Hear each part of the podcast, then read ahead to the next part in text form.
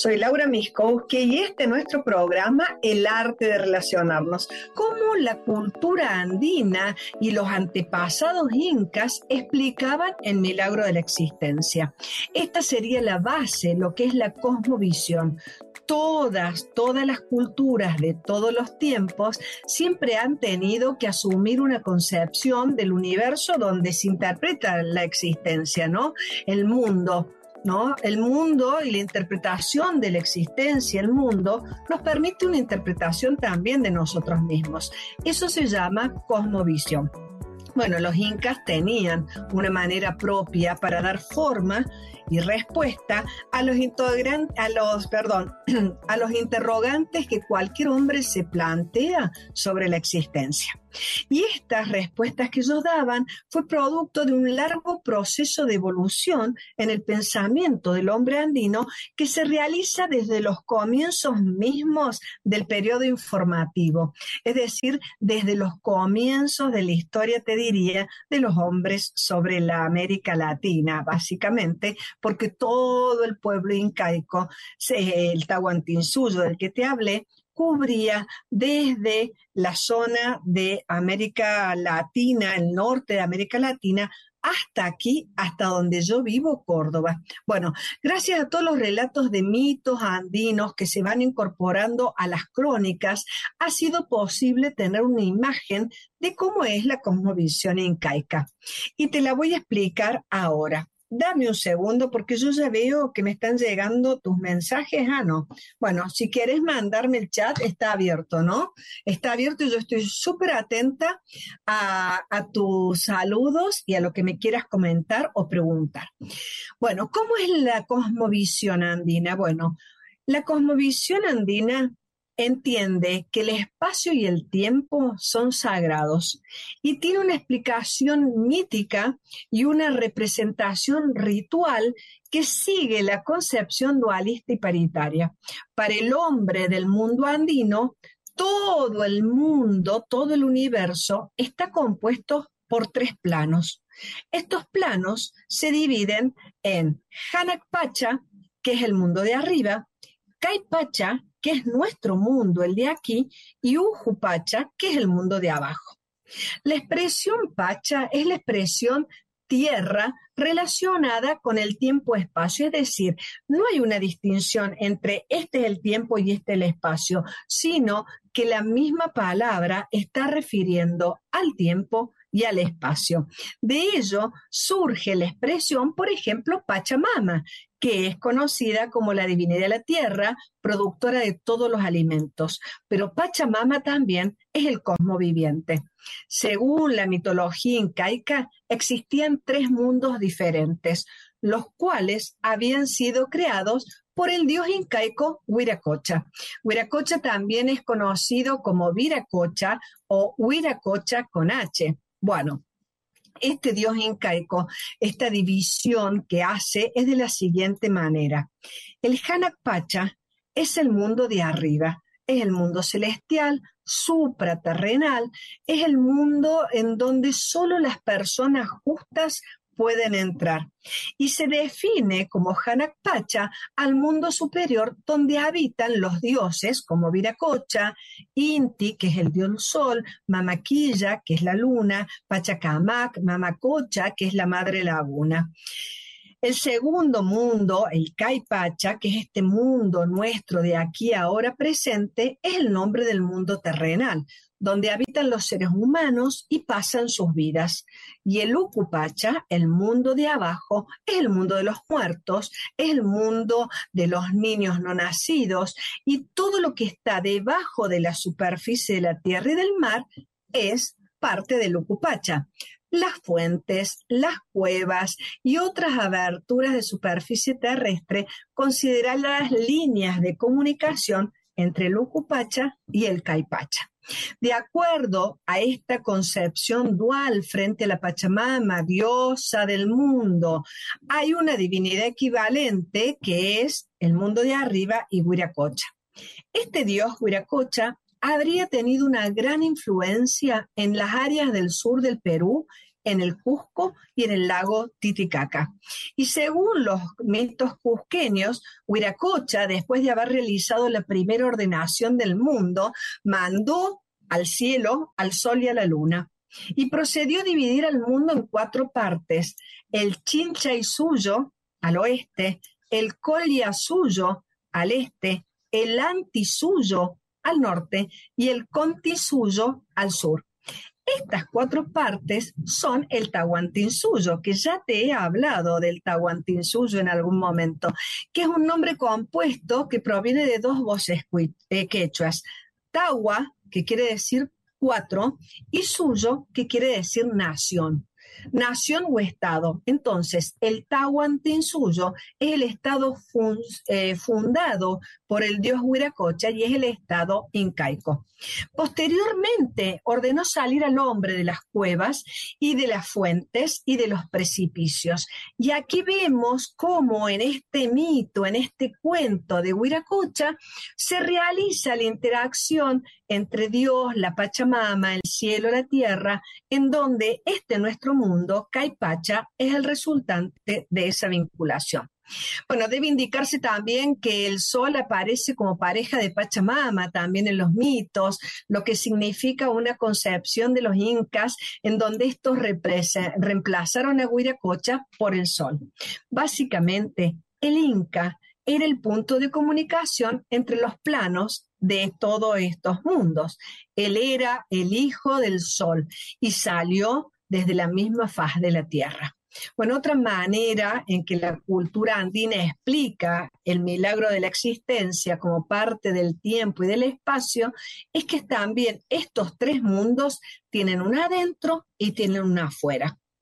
Entonces, la imagen que tienen el, mundo incaico y la cultura tradicional andina es que el tiempo no es lineal como una flecha, como lo vemos nosotros, sino que eh, ni tampoco el espacio es plano, sino que la imagen más exacta es como si tiempo y espacio fueran como una esfera cíclica.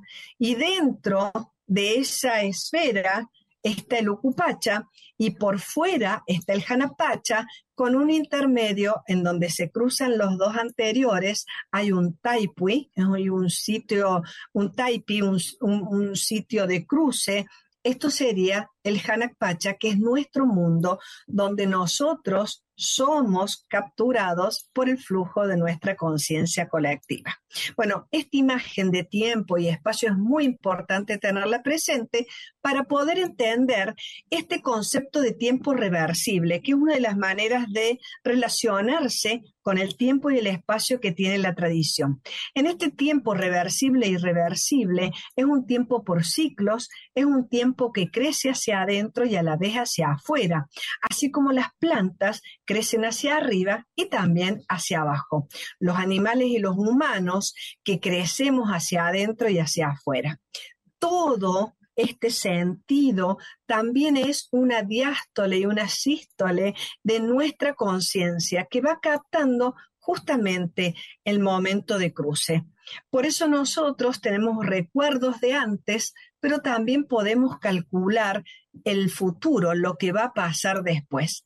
Y es en este presente, en el Caipacha, donde solamente hay un umbral por el que transcurrimos, por el que vamos andando en un permanente vaivén, del centro a la periferia, de la periferia al centro.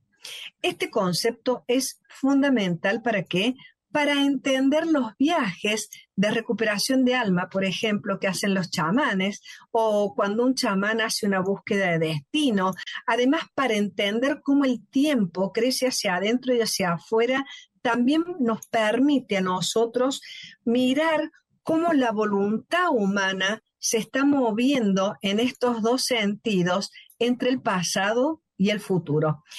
Y esta es una cualidad de nuestra conciencia. Mirá qué amplia, en un solo mito que tiene esta cosmovisión andina, en algún momento te dije, con muy pocos conceptos, se entrelaza de tal manera que hace un complejo de red de conceptos y una red de tejido que sostiene también una manera de mirar la vida y de vivirla. Esta visión del tiempo de espacio, de los pachas y de lo que ya vimos sobre el causa y energía viviente, que es abundante, que es para todos, que no es negativa, que sino que es pesada y liviana, que todo lo que existe es sagrado. Bueno, todo esto nos da una manera de relacionarnos especial con nosotros mismos, con los otros y por supuesto con el todo. Antes de pasar a la única ley o principio de la tradición, voy a mirar si me has dejado algún mensaje. Acá estoy mirando porque sonó. Aquí estamos. Gracias, gracias. A ver, Jorge, hola. Jorge Abelo, hermoso. Hermoso tu programa El Despacho la semana pasada. Espero se repita pronto. Gracias, Sol. Ya lo vamos a repetir y va a salir, me parece, mejor porque yo voy a estar menos nerviosa y más entrenada. Así que ya lo vamos a repetir hagamos una cosa, yo prometo que cuando terminemos este ciclo de programas en donde les estoy enseñando lo muy básico de la tradición y les voy a hacer una conexión de cómo utilizarlo en el aquí y ahora, en nuestra vida, cómo poder bajar estos conceptos tan profundos de la espiritualidad andina para utilizarlos también para nosotros. Y ya no es el concepto, la otra vez te decía, no se trata de ponerte un chunjo, de, de dar vuelta una maraca o de llenar de humo, de palo santo tu casa, sino se trata de poder cambiar tu percepción con respecto a lo sagrado que es absolutamente todo lo que nos rodea. Todo es causa y todo es energía viviente. Más rápido vibres energía es liviana, más densa vibres energía es pesada, ni siquiera positivo o negativo. Y puede que algo que a mí me resulte pesado, para vos sea liviano. Y puede que algo que para vos sea liviano, a mí me resulte pesado.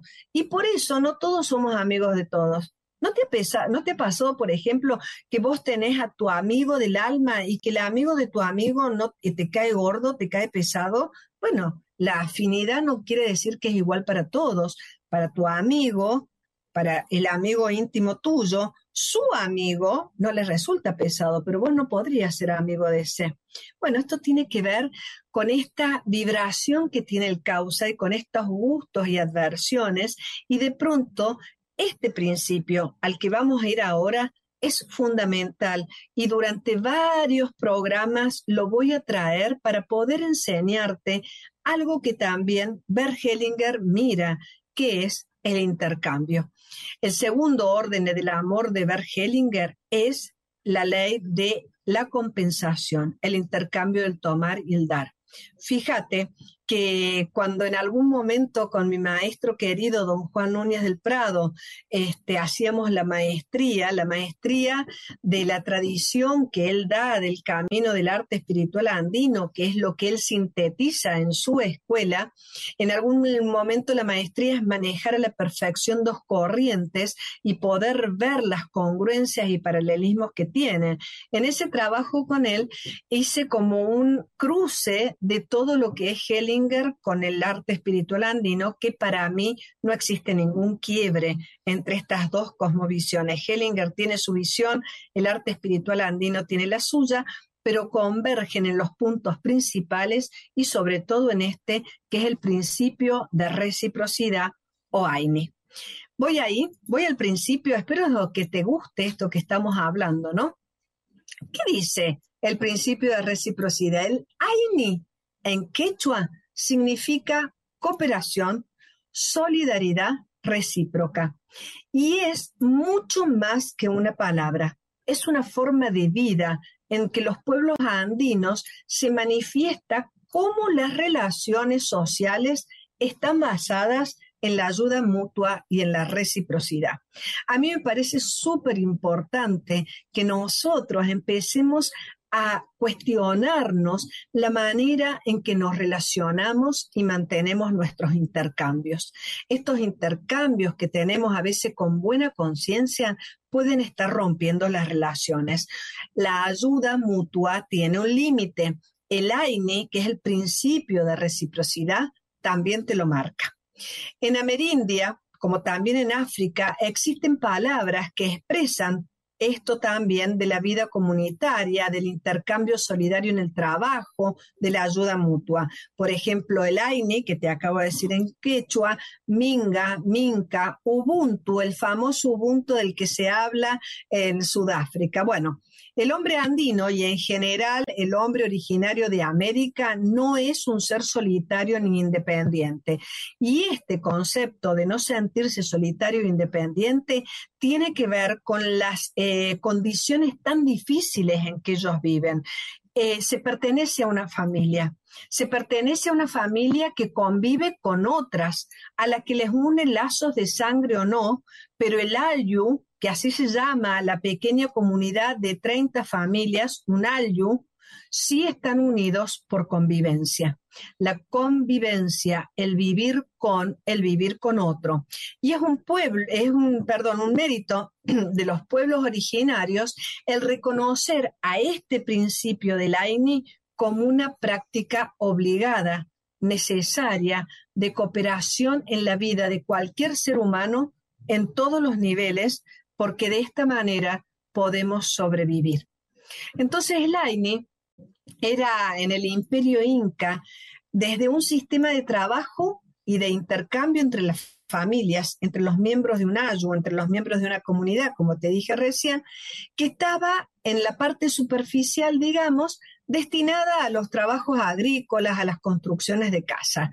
Consistía en la ayuda en todos estos trabajos. Por ejemplo, alguien se casaba y toda la comunidad donaba algo para él y le hacía entre todos las casas. Un grupo de personas, miembros de una familia, ayudaban a otro, con la condición de que había una correspondencia de igual forma cuando ellos lo necesitaran lisa llanamente sería hoy por ti, mañana por mí. Y en esa retribución se servían comidas, bebidas, incluso cuando se realizaba el trabajo, quien recibía eh, el aporte comunitario, digamos la mano de obra, por decirlo algo así, se hacía cargo de celebrar eh, a aquellos de los que había recibido ayuda.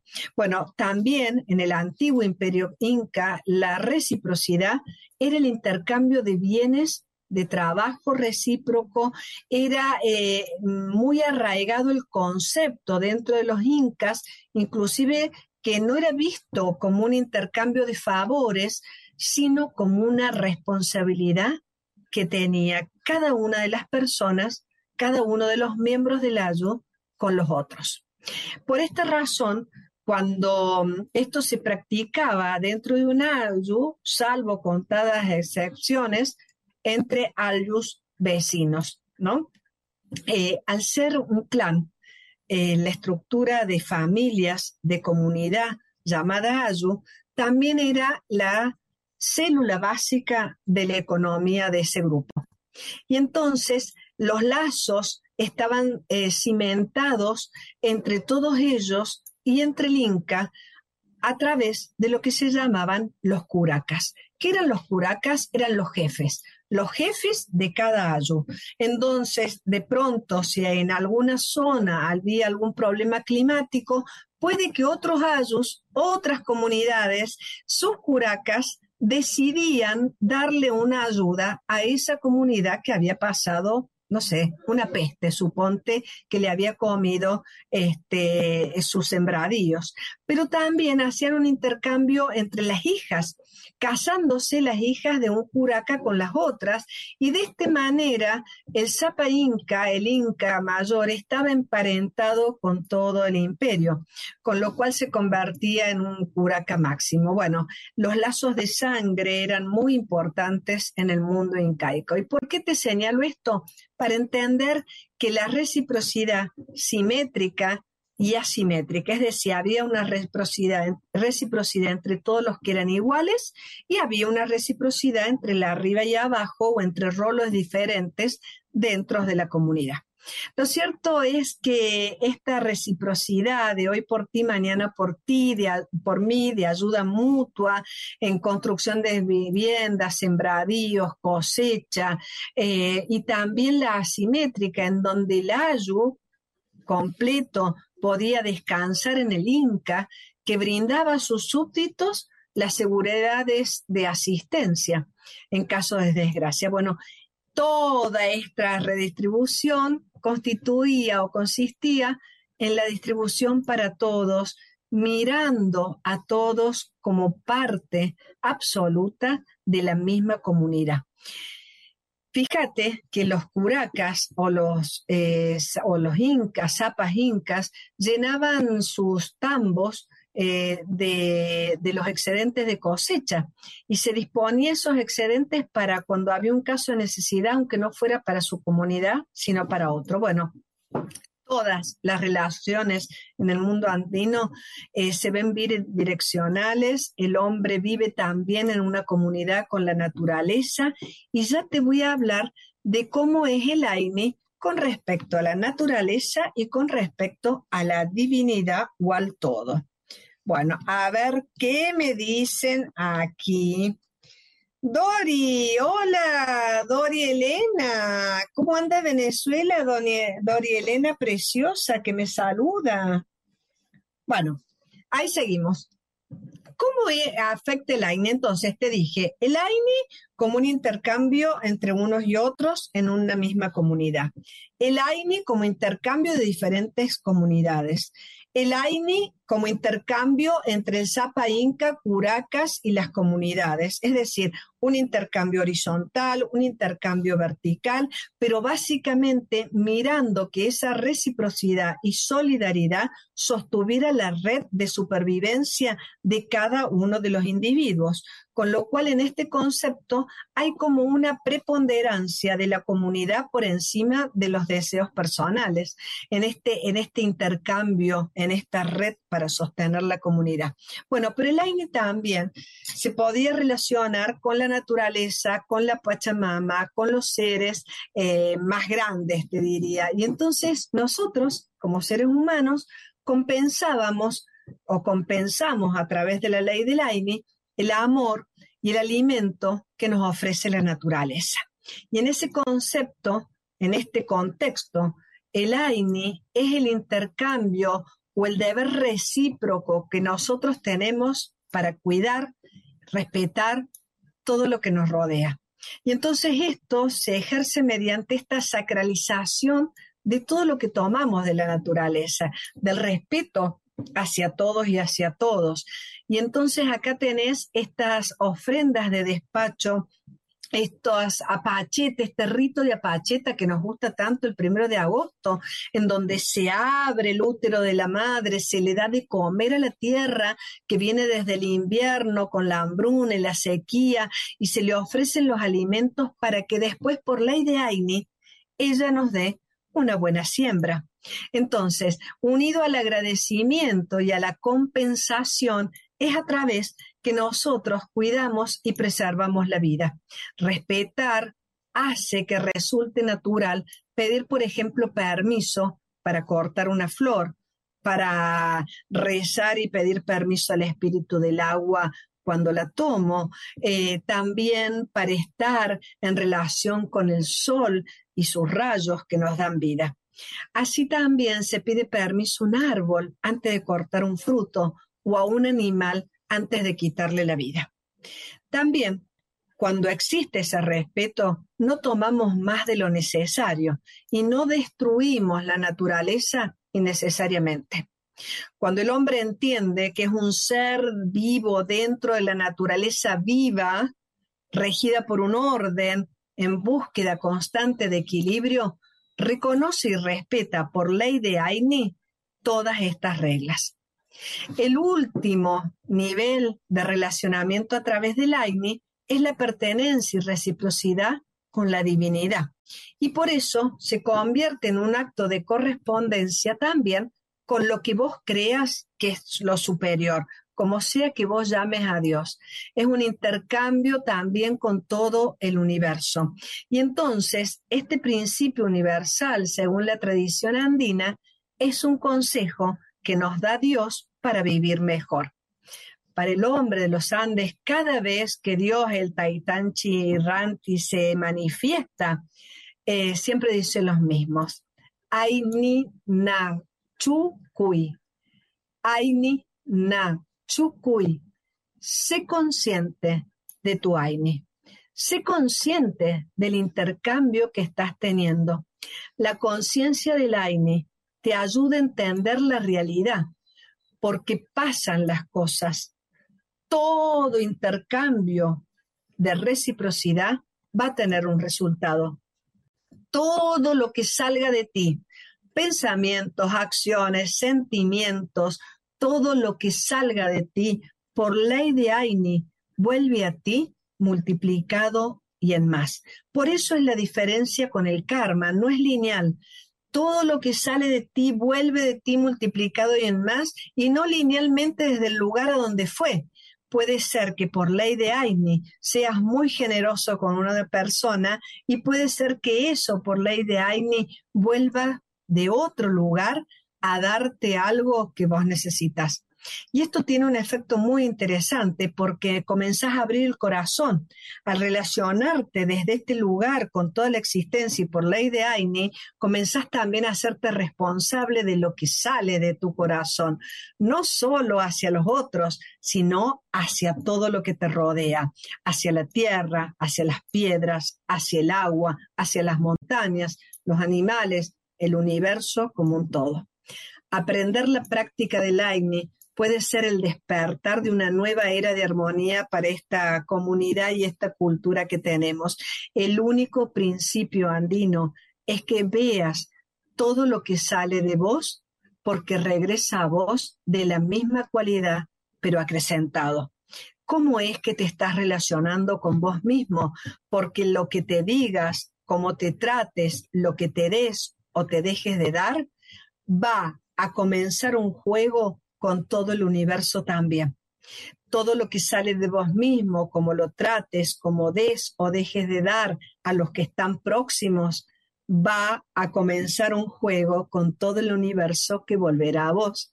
Todo lo que sale de vos, con vos mismo, en pensamientos, sentimientos y acción hacia la naturaleza, hacia el cosmos, va a volver y tener una respuesta hacia vos desde el universo entero.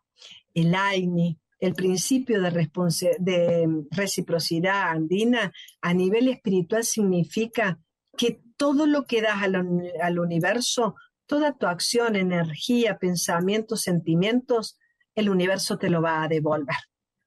Sí o sí te devuelve. Das bien, accionas bien, vuelve bien das mal, vuelve mal. Ya no es una cosa de relación de uno entre uno. Intenta de dejar eso, intenta de dejar el trueque, sino comenzá a pensar en la amplitud, en la acción amplia que tiene un impacto real en todo lo que te rodea. El AINI es ley natural y universal y se cumple sí o sí, porque es una ley natural y universal. Si vos manejas bien tu AINI, te liberas absolutamente de cualquier preocupación. Sabes que sí o sí volverá lo que corresponde a tu acción y ya no controlas los resultados, simplemente que te enfocas toda tu atención en estar presente, en que tu yanque, tu trabajo sea hacer lo correcto, estás enfocado en el dar en tu propia medida, escucha bien, no das de más, todos nosotros tenemos un límite en nuestro dar. Y muchas veces cuando damos de más, por ley de Aini, nos llega carencia. ¿Cómo? ¿Es así? Sí. El dar de más le informa al universo que no necesitas. Por eso hay un límite en el dar. Y no importa si, tú, si vos podés dar mucho un poco, lo importante es que sea a tu medida. ¿Qué AINI estás manejando con tu alrededor? ¿No? El universo siempre te va a dar en grande porque es su medida. Entonces, esto obra también en los despachos. Por ejemplo, en los despachos hay gente que piensa que si pone mucho, mucho, mucho, mucho, mucho, el universo le va a dar mucho, mucho, mucho, y no tiene que ver con eso tiene que ver en que toda tu energía, tu medida está puesta ahí. El universo siempre, siempre te va a responder a su medida. Entonces, lo más importante es mirar tu dar y también mirar tu recibir. Parte del AINE es poder recibir, es ser generoso en el dar, pero tener la humildad en el necesitar. Y como cada quien va dando a su propia medida, es esto que te estoy diciendo, el universo, el cosmos, te va a dar a su medida. Y si no das nada, entonces nada podés esperar, te dice la ley del AINE. Todo es AINE. Si hago algo, aunque sea muy pequeño, yo puedo esperar que se me dé lo que necesito y que lo que necesito me sea otorgado. El AINE es un intercambio recíproco de energía, sentimientos, valores, bienes. Todo lo que ocurre en la vida es AINE, es intercambio y cada cosa que uno hace o deja de hacer cuenta. Aportas en tu propia medida, en tu propio rango de poder. Y sin embargo, se abre la posibilidad de AINI y de recibir de acuerdo a tu necesidad. Esta tradición nos orienta a la acción, porque si no haces nada, hay cero AINI. Entonces el espíritu también está orientado a la acción y todo lo que nosotros hacemos naturalmente crece. A mí me gusta pensar eh, por ahí cuando hablamos de Hellinger, las constelaciones, el espíritu dice a todo que sí. En la línea y en la letra pequeña dice no todo vale, porque lo que vuelve a ti será del tamaño de tu acción y será y tendrá el tinte de la cualidad con que vos has hecho eso en el universo. Bueno, el AINE es la base. La base de la cosmovisión andina es el principio de reciprocidad entre los hombres, entre las comunidades y entre el cosmo total en un sentido que lo abarca a todo. Cualquier cosa que hagas te va a retornar acrecentado. Lo primero, lo primero que estableció don Benito Coriguamán es hasta tu vida misma es puro aine. Has recibido la vida desde bebé, la unión de tus papás y recibiste vida. Y en la muerte vas a devolver todo acrecentado. Tu cuerpo ha crecido, tu conciencia tiene que crecer, las experiencias de vida también. Y entonces cuando morís, todo eso acrecentado es lo que vuelve a la Pachamama o a la sopa de memoria o huella humana. Pensa que todo lo que das tiene un valor y un poder. No importa si sos consciente o no, empieza a tomar conciencia de ese valor, de ese poder, de tus intercambios, porque esto es una ley. El paso de comenzar a ser conscientes del AINI te va a abrir una nueva visión de tu realidad. Porque generalmente nosotros vemos nuestros intercambios de una manera estrecha, de uno a uno, eh, teniendo cierta especulación, cierta, así, bueno, estrategia en el dar, porque quiero conseguir tal cosa. Pero si vos lo mirás a través del AINE completo a esta reciprocidad, podés dar abiertamente en el límite de lo que vos tenés porque tarde o temprano vas a recibir de la misma calidad y acrecentado eso que salió de vos. Cuando uno piensa en términos del AINI, cada cosa cuenta. Y bien entendida, la reciprocidad no es un intercambio mecánico entre dos personas, sino un intercambio abierto. Si yo me relaciono, hago algo por alguien, no necesariamente se me va a dar algo, no tengo que esperar que ese haga lo mismo por mí. No es un trueque. Eso no es aire. Yo hago algo. Y eso que hago, sabe, sé que abre un juego. ¿No? Y no estoy forzando la reciprocidad. No estoy forzando la relación. No estoy especulando. Esa especulación, ese trueque, hace que la energía de trueque sea la que vuelva a mí. Es como una limpieza, una purificación de tu intención, porque donde va tu intención va a ir todo. Entonces, eh, es algo más elevado. Es el intercambio entre vos y la totalidad del universo. Cuando algo sale de vos, aunque sea de uno a uno hacia otra persona, es el universo entero el que escucha tu acción. Y por eso, cada cosa que hacemos cuenta, recibe retroalimentación y como respuesta el mismo, el mismo carácter o cualidad de la energía.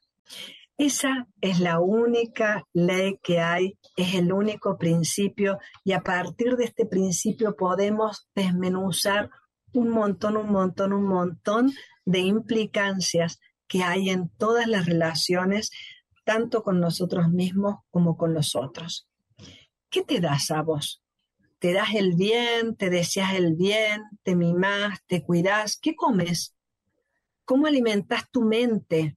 ¿Cómo alimentas todo lo que sos vos? ¿Cómo cuidas tu sueño? Como vos te trates, ya le estás mandando al universo, por la idea Aini, un mensaje. ¿Y cómo son las otras relaciones? ¿Estás dando de vos a los otros o estás llenándote con los otros? ¿Cómo son las relaciones entre todos? ¿Estás pudiendo decir que no y poniendo un límite cuando a veces no tenés para dar? ¿O desequilibras la relación y siempre sos el que podés altruistamente para después recibir y pasar una factura? Toda esa indagación interna es importante que la hagas. ¿Por qué? Porque el universo escucha, porque la energía se mueve y crece, porque todo va a regresar a vos de la misma calidad. Entonces, ¿qué dice la tradición andina? Que hagas lo que quieras.